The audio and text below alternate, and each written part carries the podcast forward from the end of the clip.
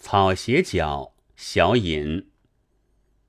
在中国，小说是向来不算文学的。在清世的眼光下，自从十八世纪末的《红楼梦》以后，实在也没有产生什么较伟大的作品。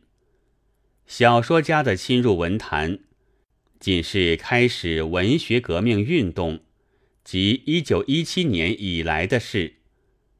自然，一方面是由于社会的要求的，一方面则是受了西洋文学的影响。但这新的小说的生存，却总在不断的战斗中。最初，文学革命者的要求是人性的解放，他们以为，只要扫荡了旧的惩罚，剩下来的便是原来的人。好的社会了，于是就遇到保守家们的迫压和陷害。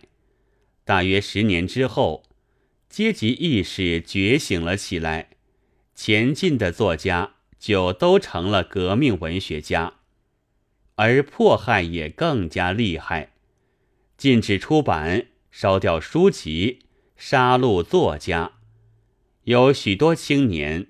竟至于在黑暗中将生命殉了他的工作了。这一本书便是十五年来的文学革命以后的短篇小说的选集。因为在我们还算是新的尝试，自然不免幼稚，但恐怕也可以看见，它恰如压在大石下面的植物一般。虽然并不繁荣，它却在曲曲折折的生长。至今为止，西洋人讲中国的著作，大约比中国人民讲自己的还要多。不过这些总不免只是西洋人的看法。